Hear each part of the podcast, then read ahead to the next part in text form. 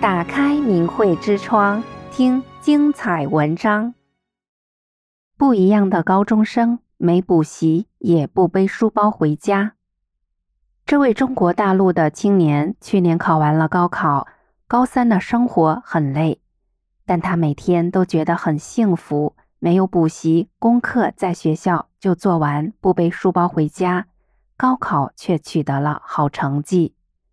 以下就是他自述这段大考前的学习点滴。我们赶上了中共病毒引起的疫情，所以在家上了很长时间的网课，每天都要使用手机等电子产品，有时候下课累了就玩。后来我意识到，作为一个修炼的人，怎么能沉迷于这些东西？所以就强迫自己，除了上课时间，绝不碰手机，一点都不碰，甚至会把手机关掉。坚持一段时间后，我发现手机对我已经失去了吸引力，再不想拿出来玩了。上网课时，晚上会考试，同学利用电子产品搜题，把分数抬得很高，作业很多。每天要写到很晚才能写完，许多同学互相抄作业。每一次中午小考，大家不愿意花时间背诵，都做了小抄。我想到自己是修炼的人，要修真，不能作假、作弊、抄作业、抄答案，这些事都不能做。所以每次这种考试，我的成绩都在班级倒数。作业有时候写不好，也会被老师批评；小考也经常不合格，还要去补考。但我一直坚持着正确的选择。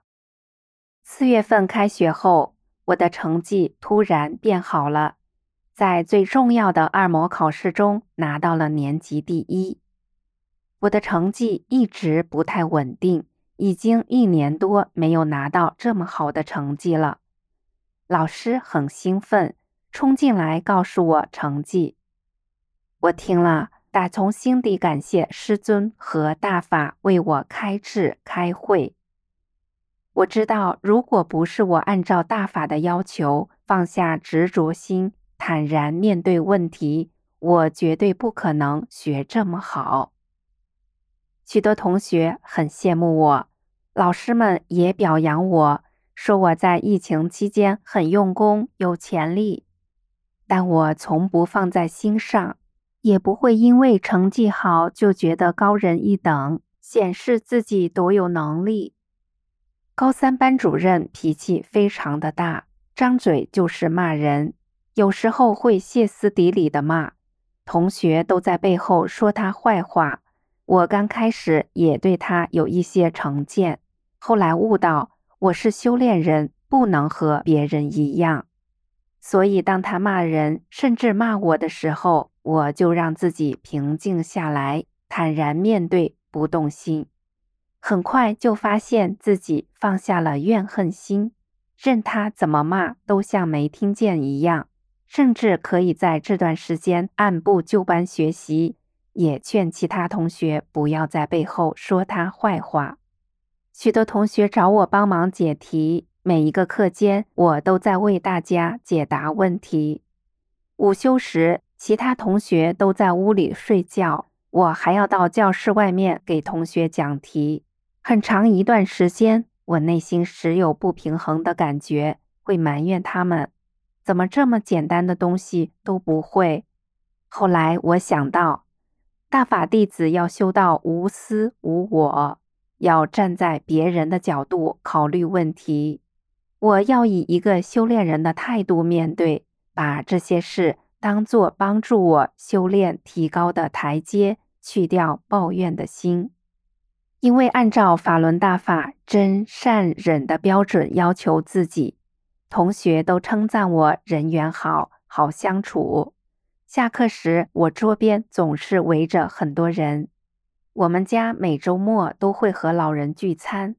我原本一直觉得浪费我的学习时间，但想到作为大法弟子要为别人着想，所以我每次都高高兴兴去老人家里陪他们聊天。老人看到我这样也很开心。我在学校课桌上放着纸抽，旁边或过路的同学经常不告诉我就顺手抽几张，一包纸两三天就用完了。妈妈有时候会批评我浪费。我想，修炼人怎么能为这些小利益斤斤计较呢？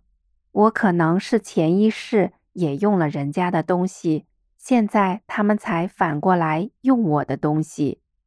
我还了债，应该谢谢他们才对。早上上学，晚上放学的路上，我就默默地背诵师傅的红银，同时对照自己前一天有没有做错什么事情。有没有把自己当做一个修炼人？从教室到食堂要走很长一段路，我都会边走边念“法轮大法好，真善人好”这九字真言。我的身体也变好了，很长时间一点病痛都没有。原来的过敏性鼻炎、季节性呼吸道感染都好了。高三也不感觉压力大、紧张。高二的时候我很胖，连四百米都跑不下来。后来体重掉了很多，能跟着男同学轻轻松松跑下来两千米，成了学校的红人。我满脸的青春痘慢慢消失了，皮肤越来越好，五官也越来越立体。同学和老师都说我越来越漂亮了。高三的生活很累，但我每天都觉得很幸福，脸上总是挂着笑容，遇到什么困难总是乐呵呵的。大家都佩服我的乐观，甚至有同学问我是不是小时候有什么特殊的经历。我知道这是大法和修炼为我带来的福分，是坚定的正信让我很快乐。高三的作业非常多，也非常难。我是班里唯一作业全部能够在学校写完，不去参加任何补习的学生。晚上放学连书包都不往家背。我原来数学成绩不太好，有些题目要花很长时间才能解出来，一考试会紧张到哭。但真正认认真真按照大法要求去做的时候，我发现。那些让人头疼的题目全都解出来了，考试分数也变得很高，记忆力也变好了，单词等等不会背了就忘。在高三下学期的所有考试中，我都取得了年级前三名的好成绩，是老师们眼里不折不扣的一匹黑马。我知道这一切都是法轮大法赐予我的。在今后的日子，我一定更加勇猛精进，修好自己。订阅明慧之窗，为心灵充实光明与智慧。